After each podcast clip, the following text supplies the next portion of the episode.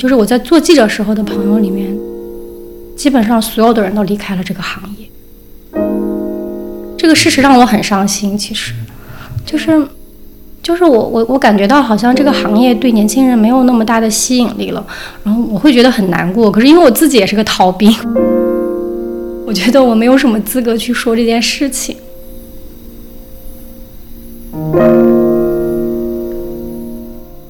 我开始写小说，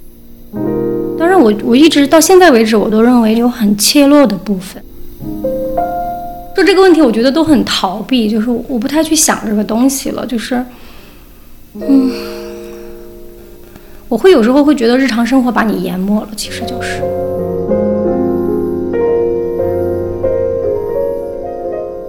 我还是特别希望能够看到有人能够，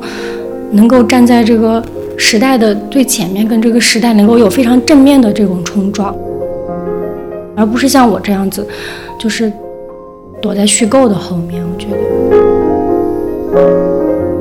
就是我自己是在这个时代，就是其实是躲在这个时代后面。可是我看到别人不是这样子的时候，我还是很感动的。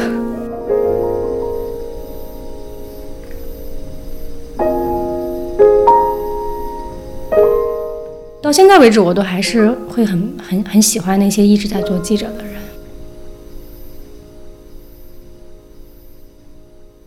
大家好，欢迎收听本期的不合时宜，我是很久没营业的主播孟尝，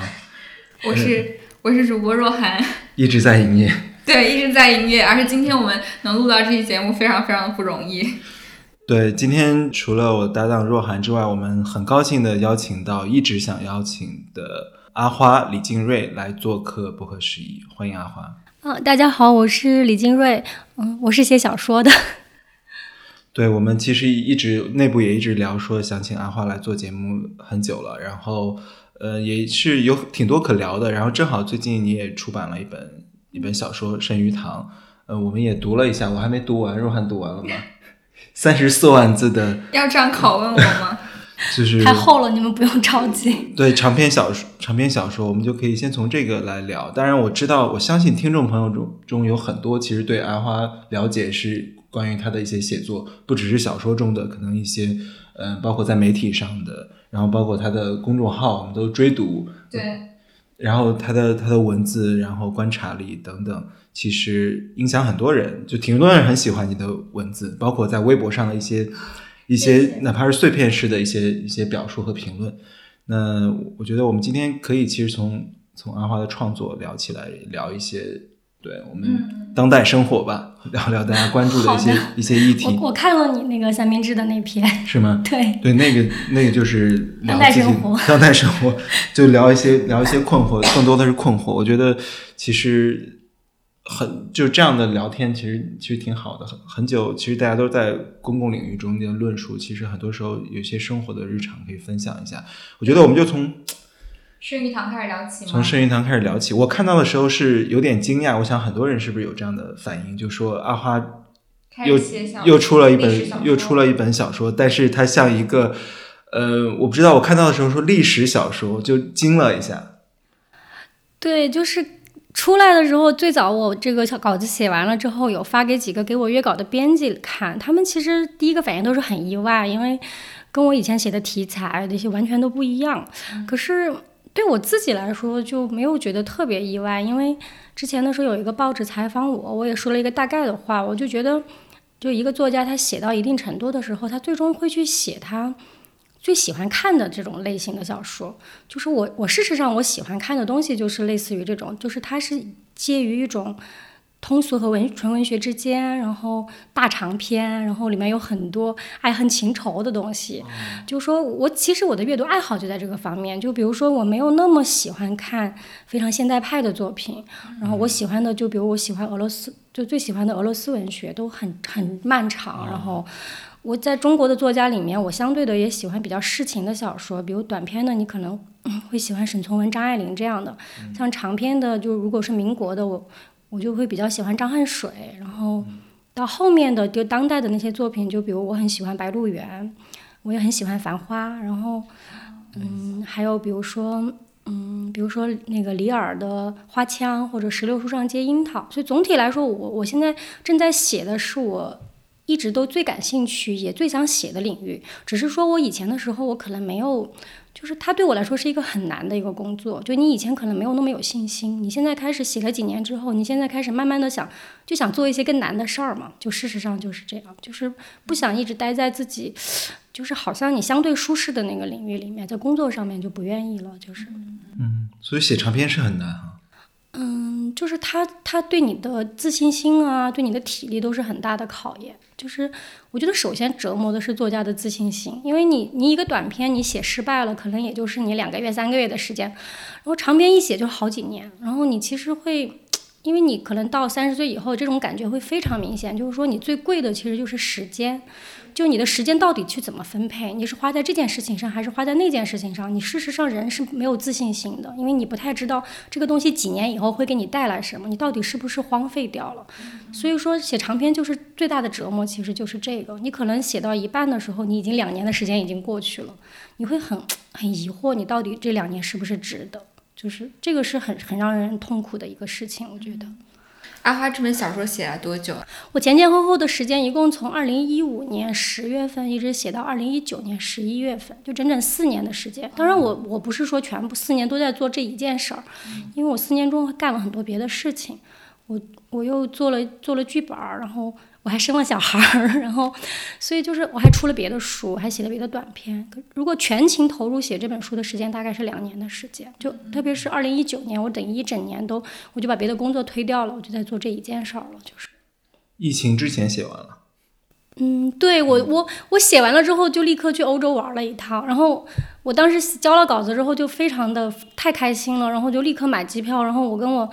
丈夫两个人就就第一次把小孩放在家里面，让爸爸妈妈带着，我们就去柏林玩了一圈，玩了一圈又去汉堡玩了一圈，因为正好我的有一个小说当时翻译成德语，然后汉堡大学请我去做一个活动，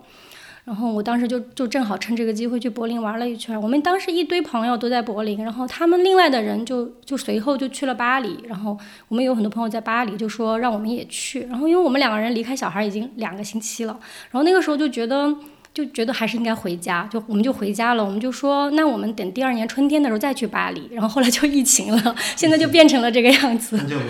对，我最近就去了一次昌平，就是。是，因为我看你之前就说到这个，先插一句，就说到看这个全世界不同的城市居住，你之前也提到，其实住过的不同城市给你很多很多这个启发和影响不同，包括是不是这小说的第一。对，第一句东京上学的时候，对我就是在在日本开始写的，就在日本，因为我其实之前一直想写，可是我一直没有找到一个很好的人物，或者说一个一个角度。正好是我在在去那个横滨的中华街的时候，然后我就看了梁启超他们以前的学校啊这些东西，后来我才开始写，就是我都记得特别清楚，就二零一五年的十月份。是那种情境有一种历史感吗？我也不知道，就作家的这种就是说说不清楚，就突然间那天我就准备写，之前我已经准备了好几年了，其实准备了好几年，我一直没有开始写，我就老电脑里面有一大堆的那个材料啊这些东西看了很多，可是就没有一直没有动笔。然后之前我也一直在就写短篇，然后我也写了两个，就是现在算起来是比较短的长篇，就十五万字以内的那个对我来说是一个比较舒适的领域。可是这个就比较长，他写下来就三十万字，就你会觉得就很难，确实是。说说到人物这个事情，其实我很好奇，就是在你的创作方法中，因为《圣鱼堂》这部作品其实是讲了一个盐商家族的故事嘛，然后里面有个主线人物是妖女令芝，然后我当时看的时候，我就会好奇说，像这样的人物，你是怎么样构思出来的？他是一个完全架空的人，还是说他身上有你身边真实人物的痕迹？令芝应该是完全没有，因为。嗯，就是另外的几个人，他可能多多少少有一些在我的材料当中看到的一些蛛丝马迹的人。可是这个事情就是说，你在看材料的时候，女人其实是不存在的。就在历史材料当中，女人是基本上是没有的。就是比如说我看的这一部分材料里面，它分几块嘛，可能它有一部分是，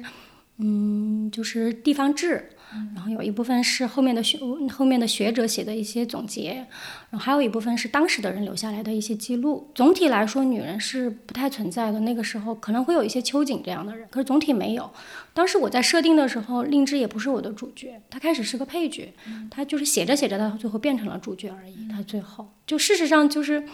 就是在写的过程，其实就是说明，就是你你作家其实是不能完全控制你的人物的，就是到最后他他他的最后的经历啊，那些跟我最早的大纲都不太一样，就是这个挺有趣的，就是其实最后小说里的角色也引领着你创作了。嗯，就对，最后你其实结束了之后也会很难受，就因为这些人物跟了你好多年，然后你最后就结束了，最后因为就是因为结束了之后，后来我去年因为。一个是疫情嘛，第二个是写了长篇之后也很累，然后我去年没有写很多东西，我就写了两个短篇，然后其中有一个还是就是等于是令之的一个番外，就是在另外一个平行世界里令之的一个故事。哦，对，对，我觉得写写小说这么说来有还挺享受的，就你其实是跟他一起构筑了一个世界，对，跟他一起成长，并且还有一种特权，让人物如何，但这种人物会自然生长跟。小说家的这种特权可以让人物什么时候终结？他一定要在某种命运下。就是我，我最后其实是一个很含混的，就是你最后其实也搞不清楚，是你决定了他们的命运，还是说这些人物自己拥有了他们的一一定的意志，或者怎么样？就是不能很好的描述这件事儿。可是事实上，就是令之最后他的结局也好，他最后占的分量跟我最早的大纲会差很多，就是有很大的差距，确实。对你刚刚其实也提到说，在看历史史料的时候，发现女性的角色非常少，女性的声音非常少，所以是不是就是你在构思这本小说的时候，会有刻意的说，我希望让女性在这样的一个历史事件当中发挥更重要的角色，让它更生动吗？它其实并没有，我一开始的设定就是很传统的一个设定，就是。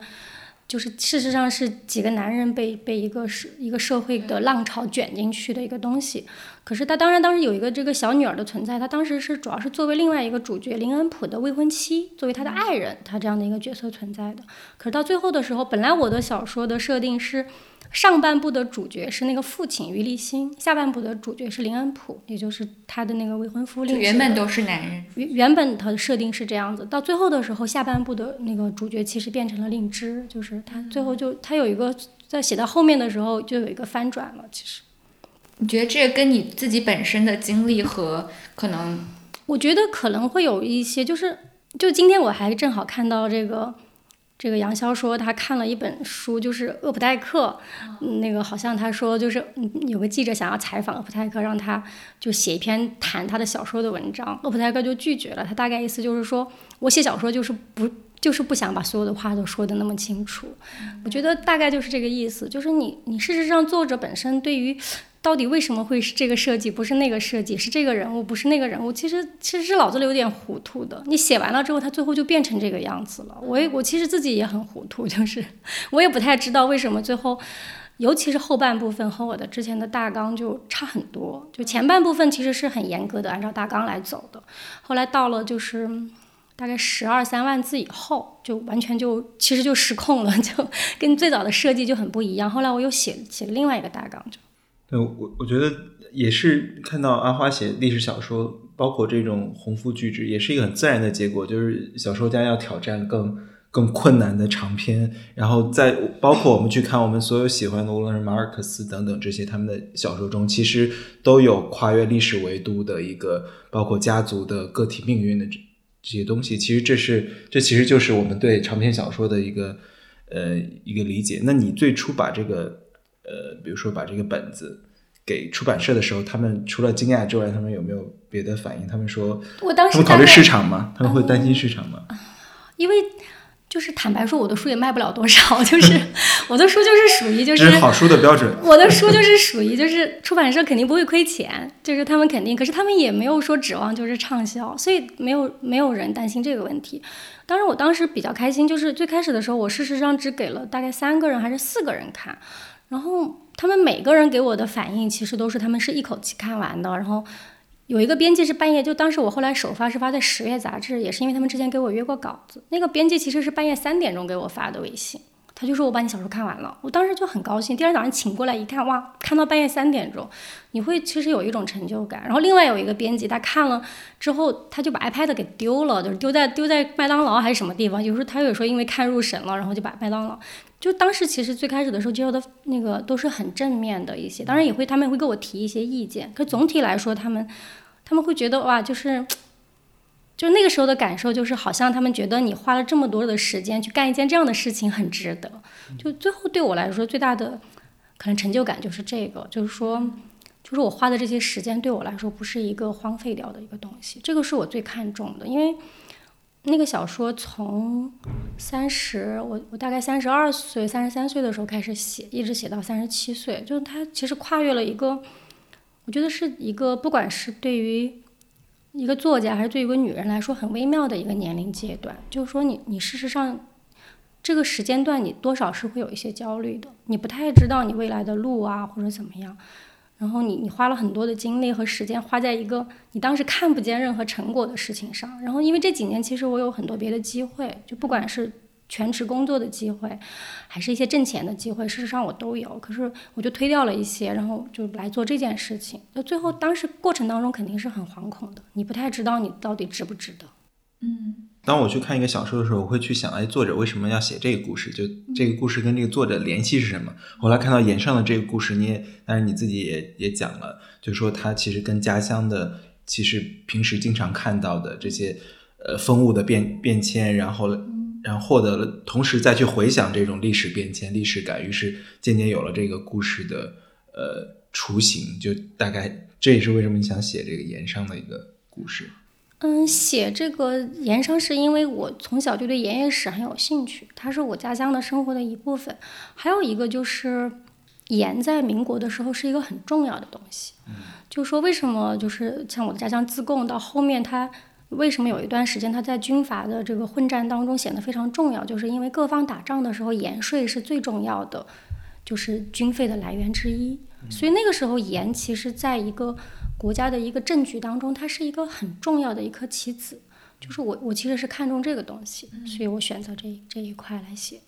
而且这个故事也发生在四川嘛，就是你的家乡，就发生在自贡，对对对，就是我的家乡。所以如果说创作者都有自己的母题的话，你会觉得？就是家乡对你的创作影响很大吗？嗯，我没有很强烈的想过这个问题。可是因为是这样，就是不管是阅读还是写作，我不喜欢写一个或者读一个完全架空的东西。就是说，我对城市很有情感，就是不管是什么城市，我生活过的，我也写过纽约，我也写过东京，我也写北京。然后，因为我在那个地方生活的最久，它对我的滋养是最强的，所以说我就是会不由自主的去写这些东西。就最近，因为我一直在在重新看沈从文写的这个东西，就是你确实很强烈的感觉到沈从文后来他虽然离开了湘西，可是湘西的这个这个风情，这个事实上一辈子都在滋养他的创作。嗯，我觉得这个这个作家可能是，嗯，很难抗拒这个东西吧，我感觉是这样的。对我看一个一个创作的作品的时候，就很感兴趣去看创作者的母题。比如说，我们看贾樟柯拍的很多电影，他不断的去回到那个那个议题中去，回到山西，回到山西，那那个那个印记是很强的，但是那是很好的一个东西。然后他他围绕呢构建一个世界嘛，那围绕在那个布景布局和舞台之下的人物，包括命运、时代的变迁等等，我觉得这个还是挺重要的一个。所以你现在还在全职写作？嗯，我在去年十月份之前一直是全职写作，大概已经有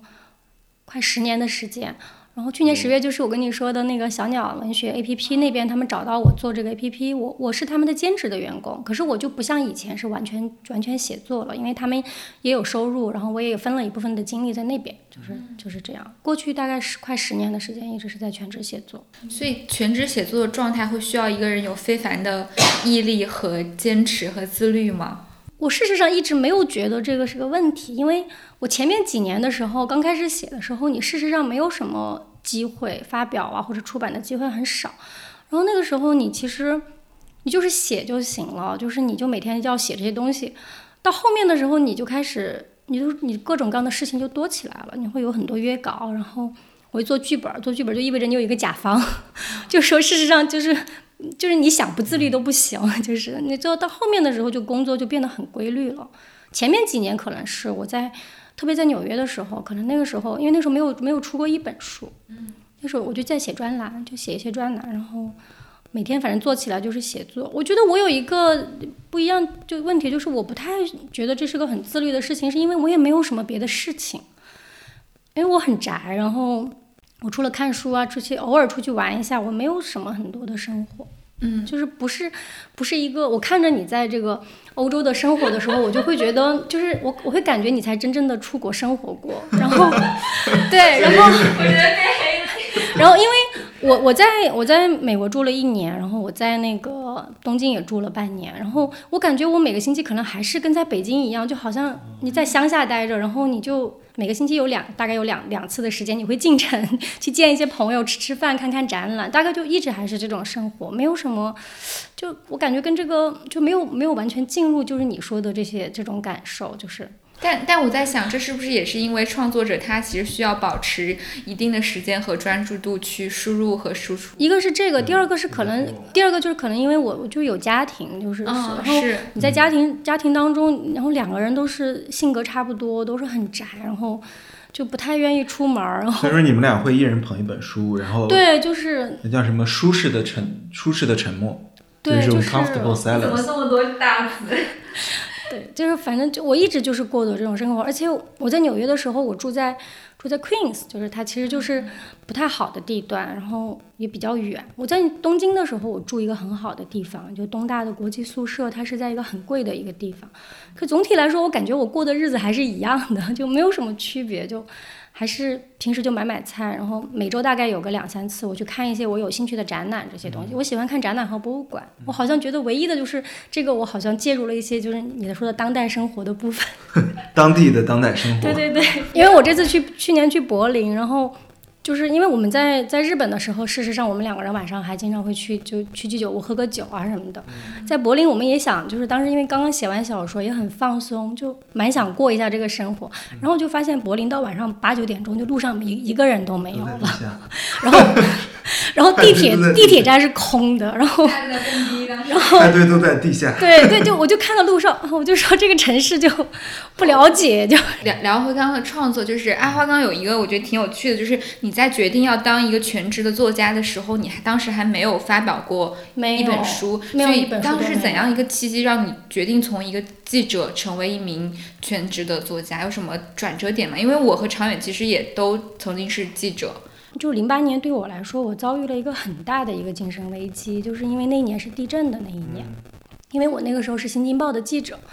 然后我其实我做记者我一直做的挺好的，我也很喜欢这个职业。就比如这两天在两会，就是我其实就挺怀念的，因为我一直都是两会记者，就大概我做了八年记者，我跑了七年的两会。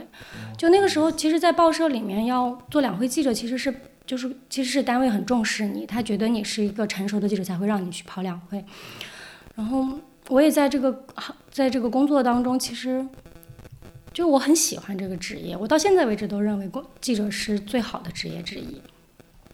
可是因为零八年的时候，我就同时遇到很多事情，就是那个时候我拿到一个，在四月份的时候，我拿到一个当时财经的一个 offer，就胡舒丽那边的 offer，就他们主动来联系我，因为他们看到我的东西，他们想找一个跑时政的记者，然后给我提供了一个 offer，一个收入就还挺好的，其实。然后那个时候也觉得你的工作得到了一些肯定，然后正好那一年那个时候我也买我在买房子，然后我有很多买房子的手续，我当时就跟当时财经的那个副主编，我就跟他说，等我忙完了这些之后，然后我就我就可以去辞职，然后再入职他们那边。然后就正好在我在做这些很奇怪的事情的时候，就地震了，地震了。然后我就是在地震的之后，大概地震的时候就搬进了我的新家，然后就是就是那种感觉非常的差，就是因为你的家乡发生了这样子的事情，然后你还在忙着你的。过中产生活，就是搬进了一个新房子，然后后来大概搬了几，后来我把房子的事情弄好之后，已经地震大概过去一周，我就我就去了前线，就是我我当时也在前线，我在我在绵阳，就是在在北川那个那那附近的地方。我那个时候的男朋友也是记者，他也在那儿，然后我们都我们都在北川那附近，然后大家的精神都很差，然后都经历了这样子的事情，然后到后面事实上你也没有什么可以写的东西了。然后我在在四川待了大概快一个月，我就回到北京。回到北京之后，我就经历了一个非常心灰意冷的阶段，然后我就把那个 offer 拒掉了。就等于当时我觉得一个事实上的是那个时候记者觉得很好的一个工作，然后我就把它拒掉。拒掉了之后，后来我也就，我就感觉就我也不知道，就反正就浑浑噩噩的过了一两年。过了一两年之后，后来我就认识了我现在的丈夫，然后我们就很快就结婚了。结婚了之后，我又很快就辞职了，就我把我以前的刚刚买的房子没多久我就卖掉了。卖掉了之后。我手上就有了一笔钱嘛，有了一笔现金，然后我就没有那么在操心生活的部分。我觉得那个时候我事实上要全没有想过说我以后就一定要全职写作或者怎么样，而是说那个时候我我有了突然间有了一个家庭，就是说我事实上是逃到家庭里面去了，逃到家庭里面去，然后就对就就在家庭的庇护之下就躲避了一些公共的生活中让你很不舒服的部分，或者让你非常挫败的部分。然后，可是我就我又运气挺好的，就是我开始写了之后，我很快就开始有了一些专栏的机会。那时候不是在《华尔街日报》，当时我在中文网上，我开门在上面写专栏，写在上面写了专栏之后，那时候他们的中文网那个影响力很大。我写了之后，就很快就有很多出版商来找我，然后我就在那个情况下开始出了第一本书。然后后来就就变得奇怪的很顺利，就是你其实是在一个。很奇怪的开端的情况下，我当时本来是想写，想着说我把我手上的想写的一两个故事写完，就是大概可能十几二十万字，我想把它写完了之后，我就再去找工作做什么或者之类的。可是，就奇奇怪怪的命运就把你拽到现在，就突然间你就出了很多书，然后你现在就开始变成了一个全职的作者。他就是，其实开端并不是说想象中一个很有魄力的一个事情，而是说那个时候对你的职业生涯很失望，就是很失望的情况下，你就你就离开了这个行业。其实是，就更多的是一种觉得记者这个职业好像改变不了什么事情的那种失望吗？还是我不能很好的描述那种感觉，而是感觉到你和这个时代可以共振的那个部分没有了，就是。因为零八年的时候，在地震后没多久，开始北京就开奥运会，然后你就会感觉到好像对刚刚发生的事情是一种背叛。我当时很生气，就是开奥运会的时候的感觉，就是是一种很生气的感觉。嗯，就是所以所以那个时候就不太不太能接受这种一个地方死了十万人，然后另外一个城市在普天同庆这种感受。所以在废墟上庆祝。对，然后所以后来就就是这样子。嗯，对，刚才阿花阿花提到说，我对就是零八年后、一零年前后的那种那种想象，我想，我想有一点是，呃，时代 是在变得更差的，就是说你们见过更好的场景，因为我是零四年开始做记者的，对，你们见过更好的时代，于是对于我来说。零八年或一零年前后，跟现在相比已经很好了。那时候还有公共媒体，大家还尊重公共媒体，于是相当于对于你们来说，他又往下走了一点，于是觉得他难以忍受。于是大家的那个 bar 是不一样的。还有就是中间确实是发生了一些很激烈的事情，我觉得就是就确实地震对我来说是一个很激烈的事情。就是在地震后来，嗯，地震三年了之后，那个时候我还在，后来我我在我后来短暂的在中国新闻周刊又做了一年。然后那个时候，他们又派我去前，又派我去了那个，去就三周年嘛，就地震三周年，我又回到了北川，我又去看了一下，就就回来就心情就更差了，就是，就你看到那种非洲建的这种房子，就整整齐齐的，就是一种一种社会主义美学，你知道吗？然后你还要去问那些，当时我去采访的这个东西是。就是重组家庭，所谓重组家庭，就是说，就是在地震当中，可能一边的丈夫去世了，一边的妻子去世了，然后他们重组一个家庭，就去采访这样的东西，然后你要去问一些很残酷的问题，就很痛苦。然后后来我就是非常潦草的，就待了几天，我就回来了，因为我又不太想待那个，就是。后来我在中国新闻周刊，我也就很快也把那个工作就辞掉了，就。嗯，你现在还想念现场吗？想念？进入时代议题的最前面去采访和写作的，我觉得是这样。就是我我那时候做记者的时候，事实上没有一个同事知道我还喜欢小说呀、文艺啊这些东西，因为我一直都是做的特别硬核的新闻，就是我喜欢的兴趣也是在这个方面。然后到现在为止，我还是很羡慕这种，就是就是这些记者，就包比如说今年。那个新去年新那个疫情的时候，我还是会对于在前方的记者会有一种很羡慕的感情。可是我觉得我自己已经做不了这件事情了。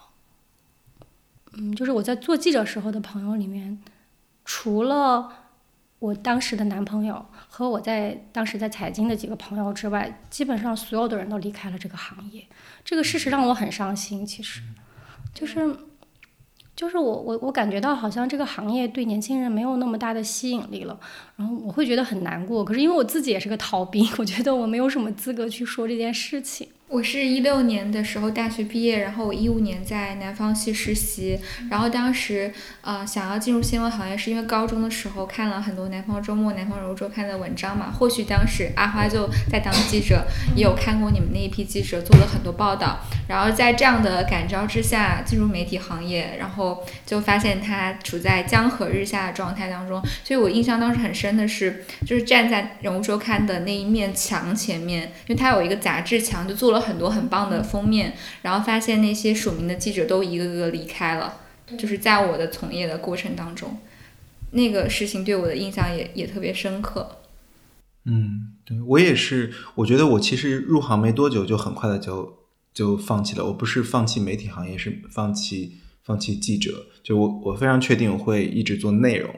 做做 content。但是我大概一三年前后也是，呃，就。对，也是也是一些经历。当时就觉得说，我所有 看到的东西、听到的以及想做的都做不了，然后这种甚至连外媒都做不了。于是当时你有一种挫败感，是你作为记者在前线，其实看到的更多，但你其于是你知道不能做的东西更多，于是还不如往后跨一步。对我，我最早的时候。开始写小说，事实上可能也是这种想法。当然，当然，我我一直到现在为止，我都认为这种想法里面有很怯懦的部分。就是我并不鼓励别人去这样想。就是，嗯，我还是特别希望能够看到有人能够，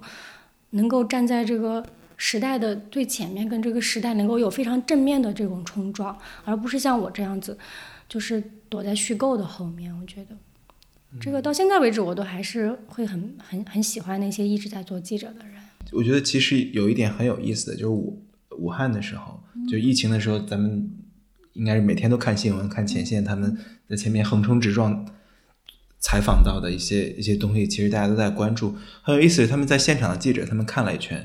就是要么是非常年轻的，就这些刚刚进入新闻业的，然后不管种种原因，尽管这。大家都觉得是一个不再需要记者或没有人想做记者的时代，但仍然有些年轻人进入新闻业，他们大概就二十多岁，然后也就是从业到三四年是最多的年限，然后再往后就是四十岁以上的记者，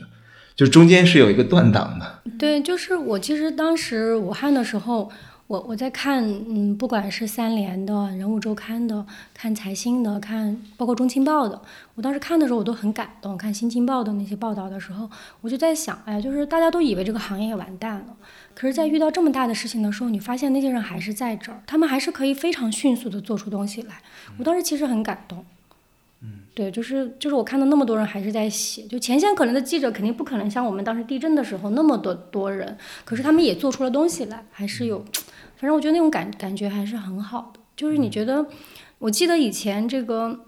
马克思韦伯在一个演讲里面大概说过一个东西，他就说一个社会想要转型的话，有两个行业是决定性的，一个是一个是新闻，一个是法律。然后呢，因为我我的行业就是我自己以前一直是做做法律记者的，所以正好我两个行业都有很多涉猎的地方，我也有很多朋友在做在做律师，嗯。然后这些年都是觉得这两个行业都完蛋了，可是我身边还是有很多人在做事儿，所以说，就是我自己是在这个时代，就是其实是躲在这个时代后面。可是我看到别人不是这样子的时候，我还是很感动的。嗯，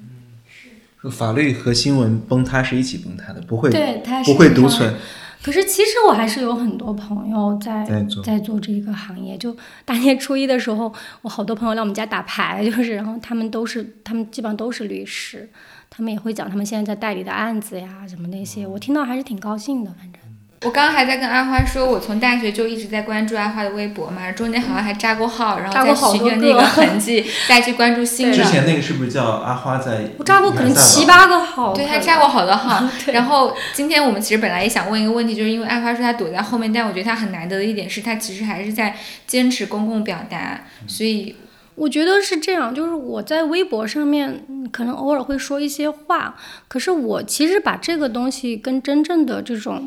嗯，公共发声这些东西，我我还是把它会不会完全这么画，就是记者的这种发声很重要，它是一个机构式的，就是机构式的东西它能持续，它也更有力量，而且你就个体的发声有一个很大的问题是你事实上只能提供观点。可是，在一个一个社会生活、公共生公共生活当中，事实是很重要的。我是提供不了事实的部分的，我只能提供观点的部分。就是以前我们做记者的时候都有评论版或者怎么样，可是评论是永远是基于无数的新闻事实的。可是你这个新闻事实，如果你做不实，你没有那么多记者在第一线的话，你其实这个你的评论是没有没有源头的。是这个很重要，就是观点太多，事实不够用。对，事实还有或者说事实太简单了，就是你事实上很多新闻事件它本身很多东西是很复杂的，你并不是很简单的就可以用你的用你的这个激情或者是什么东西来解决的。就之前我看十三幺的时候，我看罗翔和许知远就当时罗翔就说了一句话嘛，他就说知识分子不但要做这个，不但要做城邦的牛氓，还要做。还要做民众的牛嘛？他其实他大概的意思就是，我认为啊，他没有说出来。我觉得他其实就是说，提供观点的人是不能跟着民众的情绪走的。可是提供观点的人，他他他必须要，他背后的东西其实很多是事实性的部分。事实性的部分，这个事实上只能靠记者来做，靠机构来做。你靠个体是能做的事情是很少的。是，那阿花会觉得，当你成为一个全职写作者之后，你有你拥有了一重新的幸福感吗？就是那种完全可以控制自己作品。它是什么样子？然后你可以去全情去创作的这种感觉，因为我也跟一些记者朋友聊，然后那有有一些人他们不想做记者的原因，可能是因为觉得一直在写别人的故事，一直在看别人的经历，我好像没有自己的作品，所以我不知道，因为你两种身份都经历过，我觉得是这样。从你的纯粹的个人成就来讲，肯定是我现在做的事情比我在做记者的事情的个人成就感是更强的。嗯，可是一个人的生命，他我觉得不是完完全全由这个个人成就来组成的。就是说，你的生活中让你感觉到一种你的价值感的部分，事实上是你这个个体跟社会产生了多大的一种关联。我觉得这个是很重要的。就是我现在的话，我的个人成就感肯定比当时更强。就是你很简单，你首先认识你的人更多，然后你出了书，会有人阅读你的书。你也可能也有更多的一些工作机会，就包括我现在还有导演买我的版权，然后还会有导演来找我合作。就是我现在在做的剧本项目是和一个德国金马奖的导演，就是以前都你很难想象有这样的机会。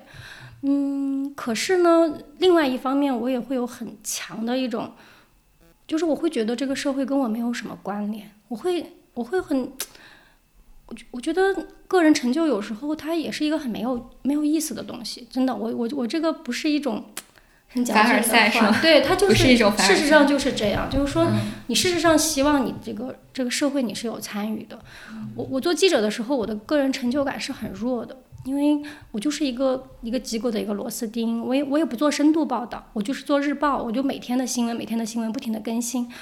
然后。你说我也说不上是什么很很好的记者，可是那个时候你确实在感觉到你在参参与了这个社会，在参与公共生活，包括每年跑两会的时候，我记得我以前就是以前这个时间就是我最忙的时候，就是可能每天都是晚上两三点钟才睡，然后早上六点钟就起床，然后不停的去各种各样的会场，去找各种各样的人说一些也不知道重不重要的话，可是那个时候你相你相信这些事情是重要的，我觉得这件事情对你的。人生还是有有很大的意义，特别往回想的时候，我刚刚辞职的时候，那时候每到两会，那开始两年的两会，我就发现自己不用参加了。哎呀，那时候觉得特别特别的放松，因为以前每次两会就是跑完了之后就是满脸都是包，因为实在太辛苦了。可是到后面你就开始会怀念，你会觉得，你会觉得好像你能做的一点点的事情都没有了。以前的时候你会很。就以前我跑最高院，跑最高院，跑最高检，我我我可能每一次见到他们，我都会持之以恒的去问他们佘江林的案子有什么进展啊，这些事情。就类似这样子的事情，或者那个那列树斌的案子，我觉得实实在在在做一些事情。对对对，你会有这种很很踏实的感觉。你到后面的时候，你其实就这些年我做的事情，我就非常个人化了。我完完全全就是我我就是我写的好也是我的，写的不好也是我的，就是跟这个社会的关系会很小。但是你不会觉得好的作品最终还是能反映时代精神以及影响？当然，就是文学它不是这么去衡量的。我是我是在做另外的一个事情了。嗯，就是我不是说文学没有价值，文学有它的价值，肯定有它的价值在，要不然我做这一行干什么呢？而是说，可是对我个人来说，因为我我我参与了一个很直接的跟这个社会、跟这个公共生活交流的一个工作。然后我现在在做这个的时候，它两者是不一样的，它带给你的。这种个人的、个人的一种充足感是不一样的，我觉得是有区别的，这两者之间。反反馈反馈周期更长。或者说，现在的反馈周期其实也很快。现在你就是你现在，因为像我，你写出了一本书，你不停的有人可能微博上就会艾特你什么的，倒不是这个问题。对我来说不是这个问题，不是反馈周。以前我写我写的大部分报道都是完全默默无闻的，就是日报嘛，你也知道，第一天写了，第二天就被人忘记了。我并没有做过什么了不起的深度报道，我也不是调查记者。可是他这种。我说不清楚了，就是就是我说的跟时代共振的感觉，就是那个是很强烈的。其实我觉得阿花说这个特别有感触，我觉得这可能也是为什么我们当时开始做播客的原因。因为当我们都开始走入一份比较平稳，你不太可能在接触新事物的工作的时候，你还是会怀念以前做记者那种源源不断在接触新事物，然后去关注现在当下最热门的议题，然后你也希望能够做一些什么的那种冲动。嗯，对，所以我觉得想起来想起来都很可笑。就以前我们的同事，我们那个部门是做嗯国内的时政，就是都是跑这种国家部委。然后我们的几个记者，就是那时候就是大家一起聊天吃饭。我记得经常就大家交完了稿子，然后就在楼下吃饺子，然后大家就聊的东西都是一些特别大的话题，就是发改委又怎么样了，形而上对，然后最高这个人大这个这个修这个什么刑事诉讼法二读又怎么样了，就是。现在想起来会有点可笑，可是又会有觉得有很感动的部分。所以说那是更好的时代呀。对，就是我现在其实就是，我可能已经很很久没有去关心哪个法律是怎么修订的了。就可是以前因为这是我的工作，但它一读二读，每一读中间他大概有什么修订，我都就是特别清楚。就我我也会怀念那种，因为其实这些东西最终会影响所有人的生活。就你其实不太，你你就我觉得那个时候是这样，就是我现在做的事情是完全一个人的，可是以前你事实上是你跟所有的同行在一起形成了一个合力，你在你你你在这个合力当中，你你是一份子，你你会有一种荣誉感。对我现在的工作有我的成就感在，可是我并没有荣誉感，就是。对，我觉得是整个包括职业共同体，然后公共的那个。东西在消失，包括现在大家很少在谈论一个公共政策的一个可能，除了在微博上吵吵架，大家发一发之外，还有一种是不是无能为力的感觉？就是你觉得你谈论和参与那些，好像也改变不了那种更结构性的现实。以前，但是感觉大家有种天真，公共的天真。我并没有，我做以前的时候，我也没有想过很多结构性的问题。我觉得我以前做的事情就很像，就是。就是我今年新年的时候，正好看那个葛兆光老师的一本书，他在序言里面用了胡适的一句话，他就说，哪怕他世事无穷，进一寸有进一寸便有进便有进一寸的欢喜。我觉得以前做的事情其实是这样的意义的，就是你并没有想过说你真的能那么直观的改变什么事情，就是你不是说你每个人都去做一个列树兵案或者怎么样，而是说你真的会觉得你在一个。就是好像好像你在推一个车的时候，你搭了一把手那种感觉。嗯，那你在经历过那样的时时代和时期之后，你现在会有无力感吗？如果有的话，怎么样去抵御它呢？肯定有啊，就是我不相信有谁会在这个时代面前觉得自己很有力的。也有可能有人我不相信想这事儿。有人觉得他正在浪头上，还，真的有。嗯，就是肯定会有，可是我我我其实不太。说这个问题，我觉得都很逃避，就是我不太去想这个东西了，就是，嗯，我会有时候会觉得日常生活把你淹没了，其实就是，我我自己我自己会，我也很会很享受日常生活的部分，可是我又会觉得，就光有这个是不对的。嗯，包括我现在，其实我在微博上面说的话很少，然后一个是因为我没有精力了，因为我白天工作很忙，然后晚上我就每天晚上都累得要死，然后都想看看书、听听东，就是看看看电影什么的。嗯，还有另外一部分就是。我觉得这个舆论场不再适合我了，就是可能更大的感受是这个，就是我会很高兴有些人，就是来提醒大家，就是说，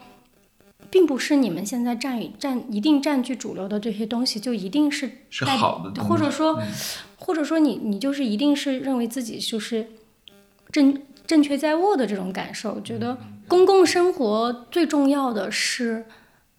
复杂。最最重要的是复杂，最重要的是容忍。我觉得这个就是，这就是胡适所谓的“容忍比自由更重要的”某一种的含义，就是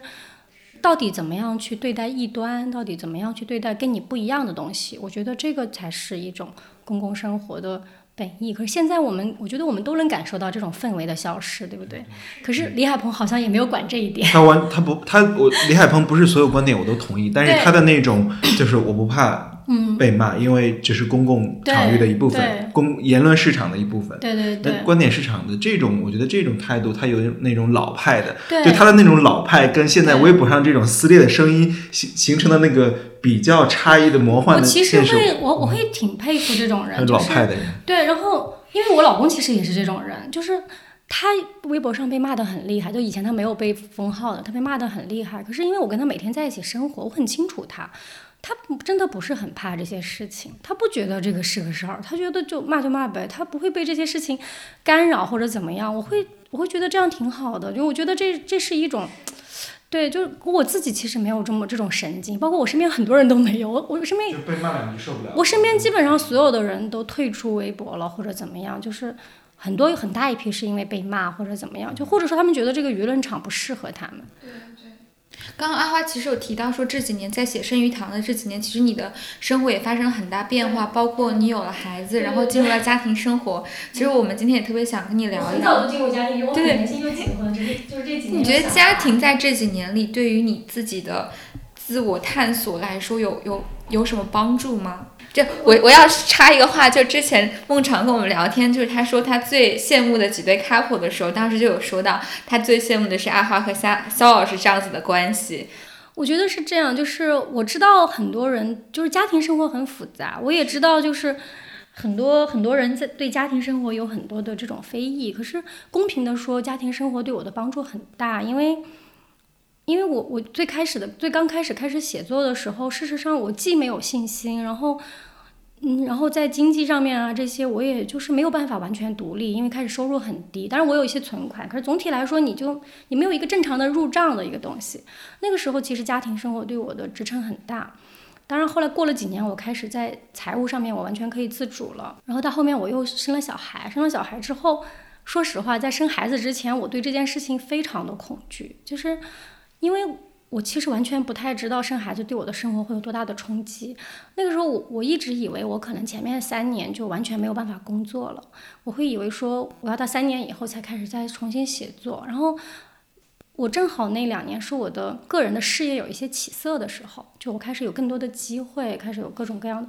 然后我我那个时候会很害怕。可是到最后生完孩子以后，我其实就发现他对你的，就我这样的职业来说。他对我的生活的冲击很小，就是因为小孩子他很快他就开始进入一个有有固定的周期的情况，然后像我们两个人，嗯，然后你的丈夫可能跟你的节奏也就跟你的想法也一致，我们大概一岁多就把他送到了托儿所去，然后你就发现你就你从一岁多开始，一岁多之前，然后你丈夫帮了你很大的忙，然后一岁多之后他就开始每天八点钟就去托儿所，六点钟才回来，然后晚上九点钟就睡觉了，然后。你就会发现，好像原来育儿这么轻松的吗？对，你就你就想，因为对，就对我这种职业来说，因为我其实我也不需要坐班儿，所以对我来说，每天早上八九点钟到下午五六点钟的这种工作时间是完完全全足够，不受影响。对，就是你你其实也写不动了嘛，你也不可能 一天写十二个小时，就所以，我我在家庭生活当中，我受益很多。当然，我感受的我也感受得到，他有一些很。很复杂，就是让人没有那么愉快的部分。可是我认为生活就是不太愉快的，就是你到了中年以后，你生活中有各种各样的不愉快。嗯，反正对我来说，我觉得我现在是有有一种跳跃，就是我在。当我在作家这个行业中受到挫折，或者是还可以回归家庭对我就我就开始在家庭生活中找一些慰藉，然后家庭生活让你不太舒服的时候，我又会说你还是个作家呢，然后 对我还有你的事业，好办法。哎，这个这个逻辑说服了我。对，然后就是你你其实就对我来说就是。他们不，当然很多人跟我讲说，孩子在托儿所和幼儿园这几年是你跟他的蜜月期，就是可能到六七岁他上小学之后压力就不一样了，可能。可是这几年对我来说正好是我生孩子这几年正好是我最忙最忙的几年，就是因为我从零七年生的小孩，我从零七年怀孕开始我就在做剧本，然后我又在写小说，反正反而是我这个生了孩子这几年我的工作量一下子就加倍了，加倍了，我觉得。有两个原因，一个是确实是以前我跟我的丈夫两个人过着非常非常闲散的生活，就是我们既没有钱也不缺钱，就是我们一直过着这样的生活。心理财富比较多。对，然后到后面的时候，你开始因为你怀孕了，你开始确实会想说，你你有小孩，你是不是应该多挣一些钱？然后。当有一些挣钱的机会找到你的时候，你就会开始做这些事情。然后，嗯，我又会在几个工作中开始进行权衡。就是我就说的，我其实一直想要，我最在乎的是时间。我就会想，就是说，我要在挣钱和时间中间找一个一个平衡点。就是说，我现在付出时间的工作，它既能挣到一些钱，然后它也是最终会，我觉得是会带给我成就感的事情。我现在选择工作的前提就是这个，就是只挣钱的工作我就不做了。可是，嗯，那个完全不挣钱的工作，可能我也不做了。就，对我现在就这样子在权衡。可是，在可能再往前几年的时候，因为我没有感觉到经济是个问题，可能我会做一些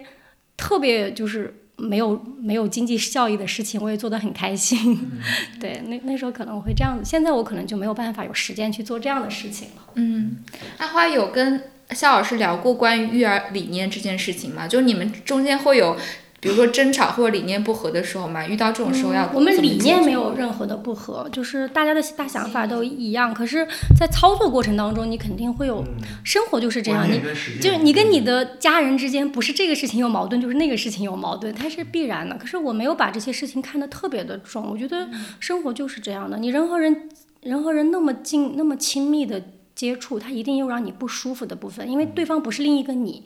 就是。我我我，如果我和我自己在一起生活十二年，我都会受，我也受不了，可能就是你会这样子想，就是 就会好一些。还有，当然我生孩子有一个很大的，可能有一个原因就是。虽然我们之前也没有没有小孩，我们也没有想过要小孩以前，可是我很确定他会是一个很好的爸爸。就是我我他我跟他朝夕相处，我知道他的性格，因为我也很清楚他会完全的去跟你平摊分摊，甚至他会做的更多这些家务的这些事情。就我现在其实就跟他说，因为我不会开车，然后他会开车，所以每天早上都是他七点钟就起床，然后要送孩子去托儿所，然后我就睡到自然醒。就我其实觉得不太就不太公平，说说实话我。我也不喜欢家庭生活中的不公平，我就会跟他讲说，因为现在孩子太小，没有办法坐校车，以后可能孩子上小学了，然后那那就换成你了，对，就换成我每天早起，我就还把这几年还给他，就是。对，就是你你事实上在家庭你那个生没有生小孩的时候，你们家庭生活中共有的部分是很少的，成两个成年人不需要对方做什么。就是你其实你做饭这想做就做，不想做就不就做外卖了，随便吃外卖什么的都根本不是个问题。你当了这个有有了小孩之后，你会突然间多出很多事情，这些事情不是你做就是他做，就是这个时候怎么样去维持一种公平，其实是很重要的。我觉得，就是这几年对他不是很公平，过几年我还给他，我就这样想的。我觉得我很好奇的一点就是你刚才刚才也。提到说，比如说有小孩之后，可能会有一些，嗯，日常生活中的一些一些担心或焦虑，或者说开始说，哎，是不是要做一些别的准备？那其实现在围绕围绕，比如说在中国生养小孩，包括在中国当代生活生活下去，甚至包括都市里的中产，他们有很多的想象或焦虑。那比如说，我觉得对你和肖老师这样，你们其实。本身自己是公共领域的从业者，或一直在公共领域之中，那本身也对观念，呃，有很有很多了解，对包括对公共事务有很多洞察，这样的两个人在一起，怎么理解让自己的孩子在这么一个时代中成长这样的一种担心也好、期望也好，怎么理解这个事情呢？我觉得这些东西在我生孩子之前，我可能会想过一些，想过一些，就是有一些很实际的想法。就你说的这种中产焦虑，就什么学区房这些东西，就完全没有进入我的世界，因为我就是我根本我就不太会去想这些东西，因为我就跟我没有关系，我也不可能去西城买个学区房，就对我太遥远了，就。就是我，我确可是我确实会想，就比如说我们没有北京户口，孩子就只能上私立学校，就类似这些东西，我确实当时会有挺多担心。到现在为止，它确实也会造成一些困扰。可是生完孩子之后，你确实更强烈的感觉到，就是生命跟生命本身和这些关系不是很大，就是生命带给你的喜悦，或者他生命本身自身的价值，它是完全超越这些的。然后，包括我和我我老公两个人，我们都是读了很好的大学。我是南京大学，他是北大的，然后可是我们就是非常强烈的感觉到这个事情在你的整个人生当中并不是很重要，就是就你你你读了什么样的学校，包括你后面这些给你的整个人生的成就感也好，给你的幸福感也好，它其实。其实没有那么重要，我我相信你们都是很好的学校毕业的。我觉得我们的大家的想法都一样，就可能我们两个人身边所有的人都是名校毕业的，朋友里面基本上都是。然后我是所有的朋友里面学历最低的，因为只有我一个人是本科文凭，他们可能都是名校的博士。可是我真的很少会觉得这是个问题，所以正是因为有这些想法，我我对于孩子以后，我就希望他顺顺利利的成长，然后能够接受大学教育，然后。别的真的，我现在没有这些想法，因为我我自己真的没有把这个东西和整个人生做那么强烈的一个挂钩。就我觉得人生很长的，真的人生生命是很长的。我现在我现在做的这些事情和我这个，我以前一直是我们中学的第一名。可是我感觉我现在做的事情和我以前是中学第一名之间毫无联系，跟这个身份毫无关系。就是 我甚至会认为它说不定是一种干扰，就是就是我看到别的作家们，就是我看余华，他以前做牙医，我我会很羡慕，就高考两次是落榜，然后然后 有些 drama 的东西，对我会有一点羡慕，就是我会觉得人生太顺了，他对，就是我会觉得我的人生太顺风顺水了，就是我一直是个好学生，就是。对一个小说家来说，一直是个好学生，并并不是一个好事，不是一个好事。对，你看阿乙，他以前做警察，然后我 笑到这一段。对，然后我又看着我那个，就是我上次看个豆瓣上的一个谁，他在做事，他以前是在贵州跑销售的。哦，那个彭建斌。对对对，对彭建斌也，对，他也对，因为他也是。我觉得，对，我会在想，我的天呐，就是我。我都做过什么呀？对吧？是吗？对，所以现在每一次让我写我的这个个人的简历的时候，我就完全不愿意写什么得奖那些，我就要写我做过八年法律记者。我觉得是就是一些对比，就是很贫瘠的人生当中，就是相对可以拿出来说的部分。对，那这个很有趣，因为阿花刚刚提到就是人生很顺利嘛，所以你在写小说的时候，你的那些灵感，你那些想要表达的冲动是来自于哪里呢？嗯，我觉得是这样，一开始的时候，作者是。他其实是靠本能在写作。我最早的时候写第一个小说，就是是一个非常神奇的经历，就是因为我有一个堂妹，我堂妹她大概她跟我是她比我小一岁，然后她十几岁的时候她就离家出走了。离家出走了之后，然后我们家里面所有的人都就没有她的消息。然后我我后来就是不停的想到她，不停的想到她，因为我们从小一起长大，她长得跟我很像，她小时候也很聪明，成绩也很好。我我后来就不不停的会想，我们两个女孩子就后来就完全走上了不一样的人生。我很想为她写一本书，然后后来我就写了，就是其实其实就是我的第一本书叫《小镇姑娘》，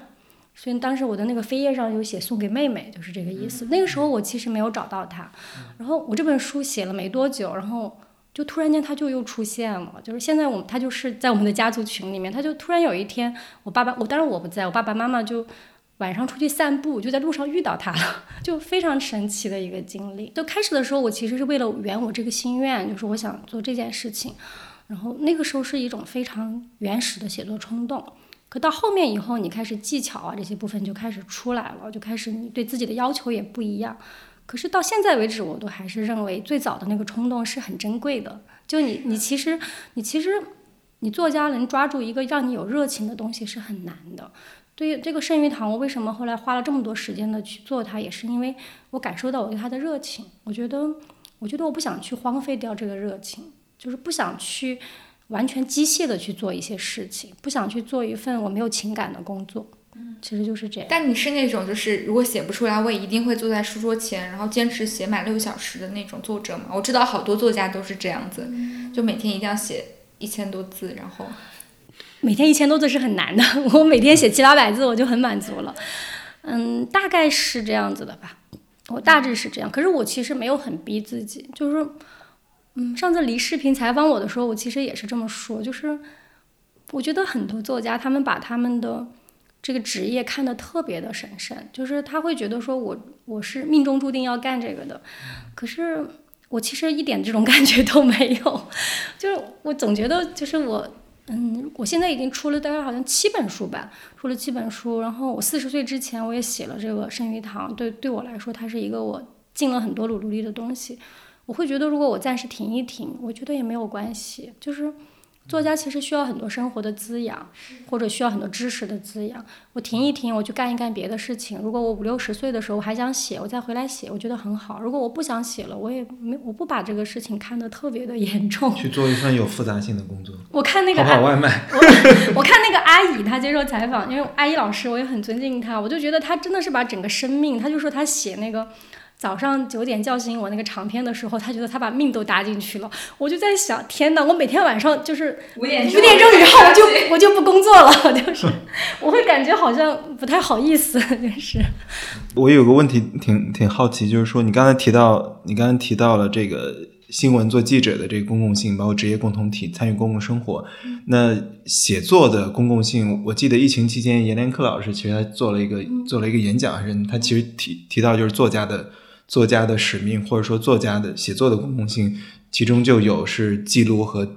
对抗遗忘，也是一种守护公共记忆。你怎么理解？就是写作的。我记得我在纽约的时候，有一次去参加那个纽约大学的一个活动，当时刘震云就来了。刘震云说的其实也是这个，他就说他当时写一九四二嘛，一九四二，他就说。他就说，一个没有记忆的民族是没有希望的。大概作家就是干这个事情。我觉得这是肯定，作家是这是作家的一种义务，可以说是。可是呢，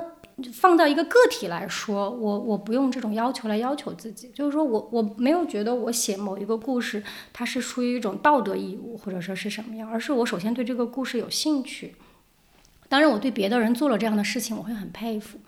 就就比如说去年疫情期间，我就是心情特别差的时候，我就看了《生活与命运》。《生活与命运》那本书很非常厚，很早想看，我一直没看完。然后去年我就在疫情期间，我就花了整整一个月把它这这套书看完了。看完了之后，我看了那个作者是叫格罗斯曼吧，好像他他的那个他前面的就是他这本书出版的一些前奏，我就发现他在写这本书的时候，他其实完全是不管不顾的，就是。我觉得他肯定是很清楚这本书在当时其实是出不了的，它里面写的很多东西，可是他没有去管这件事情，就是他出于一种巨大的一种热情的驱动，或者不管是他是道德热情还是他的写文文学热情驱动，他写下了这个东西，他坚信这本书以后会会会会有价值，会留下来。我觉得这种东西是很珍贵的，就嗯。我很希望自己能够找到这样的一个热情的东西，我能把它写下来，我不会去管它是不是会出版，是不是会怎么样。所以我看看《生活与命运》的时候，我其实很感动，就是，嗯，当然我看《索尔人尼琴》啊那些东西的时候，我也挺感动的。可是跟《生活与命运》好像不一样，就是他这个作家在当世的时候，他没有获得那么大的声誉。《索尔人尼琴》后来拿了诺奖，他后来变成了俄罗斯的文学的代表。帕斯捷尔拉克他写的这个时候，他的他的这个书通过微缩胶卷去了去了国外。生活与命运并没有这样，这个作者一直生活在生活在苏联，他还拿了好像还拿了斯大林奖，就是他在这样的一种情况下他在做这件事情，哎，我觉得特别的感动，就是，就他那本小说在我的心目中，在俄罗斯文学里面，它并不是第一流的东西，可是我觉得后世对一个作家的评价是很复杂的，就是说。嗯，就包括类似于我们评价加缪的时候，他的文学并不是第一流的文学，他的我觉得他没有萨特写的好，就从纯文学的价值上面。可是他这个带给你的道德感召力，就是我们到现在为止在重读《鼠疫》这些还是存在。对我，所以我觉得这个东西就是很复杂。就是阎连科的小说是这样，就是。作为一个纯文学的领域，他并不是我最喜欢的中文作家。可是我觉得他在中国的语境下面，他一直在做这样的事情。他写这《丁庄梦》啊，包括写《炸裂志》这些东西，我都总是会很感动，我会很高兴，就是我们有作家在干这样的事儿，包括余华。他他现在他写第七天，其实我觉得第七天写的不太好，因为作为一个他多年的读者来说，可是你会很高兴他在做这件事情。然后包括他后来出了十个词汇里的中国，他是在海外出的，在中国没有办法出版，我都会很感动，就是我会很高兴，就你会觉得你会觉得有这些人在前面，你自己就是好像这条路上没有那么孤独的这种感觉吧，会有这种感受。是他的艺术性跟跟巨大的社会能量和道德感召力之间的之间平衡。嗯，对，就是我，我觉得一个文学作品它的维度是很多的。就是说，我们现在在读《战争与和平》、读《安娜·卡列尼娜》的时候，它是一种纯文学意义上跨越时代的，你会感觉到它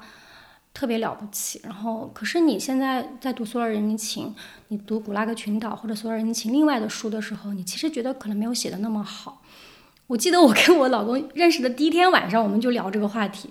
就是聊就是索尔仁尼琴。当时我在看他，他家里面有一本索尔仁尼琴的自传，就《牛犊顶顶橡树》那本书，就是我当时看，我觉得写的不是很好，可是你还是会看哭。就这种东西，就是你对一个作品的评价，你你并不是完全文学的，文学不是完全只只属于文学的。嗯，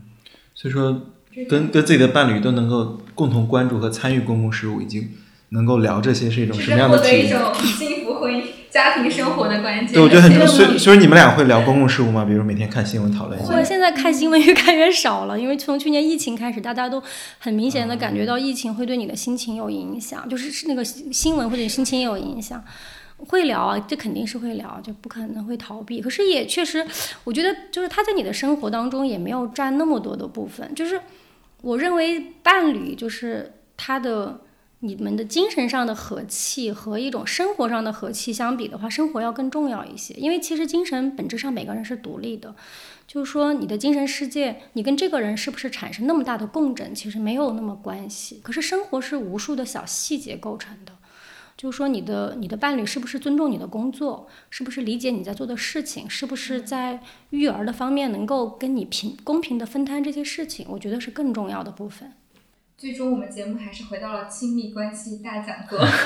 对，我觉得我还很好奇的想问阿花，包括你一直其实一直在微博上表达，不管炸了几个号，其实一直在表达。它跟跟社交媒体，你一直在一线自己这样表达，跟好像往后站一步写作的这个，跟跟这个时代话语的一个距离中间，是不是会不会有冲突？或者说，你有没有呃想想过说啊，我有一天可能就不写？不在社交媒体上表达。哎，我想过无数遍，就是我事实上所谓的社交媒体，我现在只有一个，就是微博，因为我我连朋友圈都没有，我也不有朋友圈，我很多年都没有看了，然后我也没有什么豆瓣儿啊，什么海外推特那些我都没有，我事实上就有微博，它是基于一种惯性，就是一方面是因为我用了好多年，又炸了很多号之后，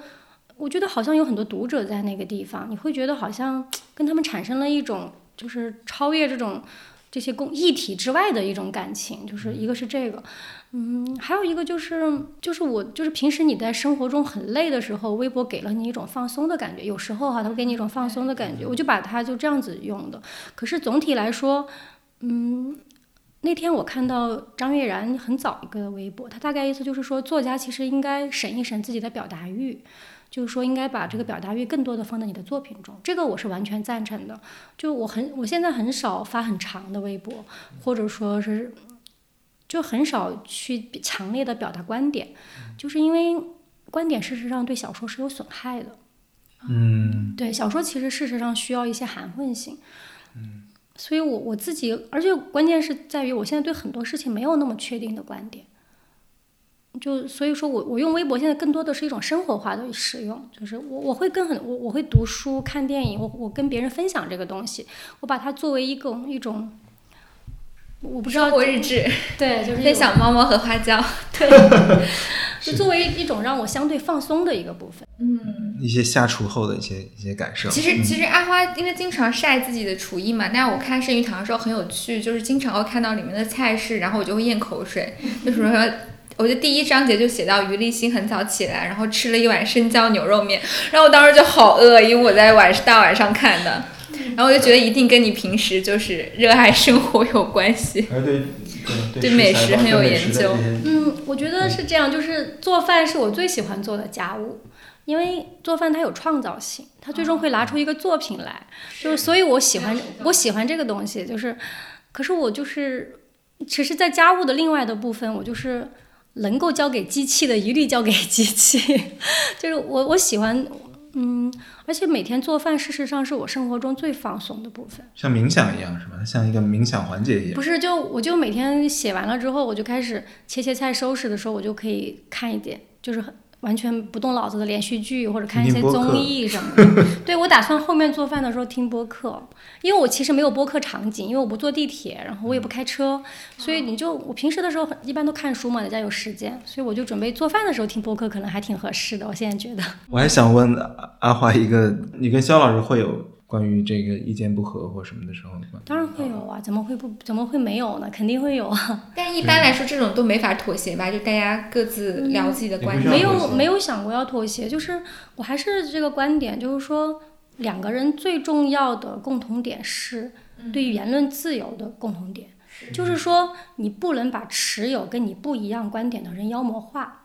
就是说，并不是说他持有这个观点，他就是一个坏人。我觉得这个点是很重要的一个点。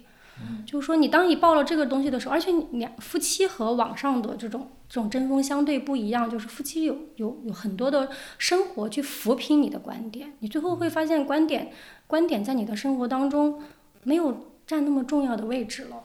而且我我因为看很多这个中国的文革啊这些的书，我其实感受很深的一点就是文革的时候，为什么他最后能那么成功，能够很大的一部分其实就是让人的政治观点去接去接手了人的情感。所以最后为什么这么多？就为什么像比如说老舍他们这样的人，他最后会熬不住，就是因为因为他的他的家庭其实就是因为这个东西完全去撕裂掉了。可是你看沈从文的经历就不太一样，就沈从文他他跟他的家人观点都不一样的。他的那个，他两个儿子龙珠和虎雏都是很革命的，包括张兆和那时候在河北革命大学，就跟他们都是不一样的，都觉得都觉得沈从文是一个很落后的人，被时代抛弃的人。可是他们的家庭和老舍的家庭不一样的一点是，他们的共同的感情把这个家给拖住了。也就是说，他们并没有让政治去接管他们的家庭生活，所以这个东西撑住了沈从文，让他最后活到了八十年代。我觉得这个是很重要的。就你其实看着，我不是说我们现在的生活跟文革有什么一样的地方，而是你会你会要你会你会要不停的去提醒自己，就是说，不管是你跟朋友的交往，还是跟你的家人的这个交往，情感是第一位的。就是说，观点没有那么重要，政治没有那么重要。你让他来接管你的生活，事实上是对你的个人的生活的一种放弃。你其实是让国家机器来介入你的生活了。就这个其实是很重要的，我觉得。嗯，这个说的好真好。好，对，好有对意思。对对，我觉得我们最后可以把话题再稍微拉回来一点，就是因为刚刚阿花也聊到了很多你欣赏的作者以及作品，你现在会有对于下一本书的计划吗？或者是说也更长久的，未来十年、二十年会想写什么东西？我其实手上有有两个长篇都想写，可是我就是我暂时来说我没有那个精力，因为我今年要做剧本儿，就是做完这个剧本，然后我再考虑下面再写什么吧。就是，但它会是另外一本长篇的小说，对吗？嗯，我觉得写了长篇之后，你会你会觉得写长篇很过瘾，就是你你会觉得你花了这么多长的时间，就是付诸到一件事情上面，这个你的心血是很重要的。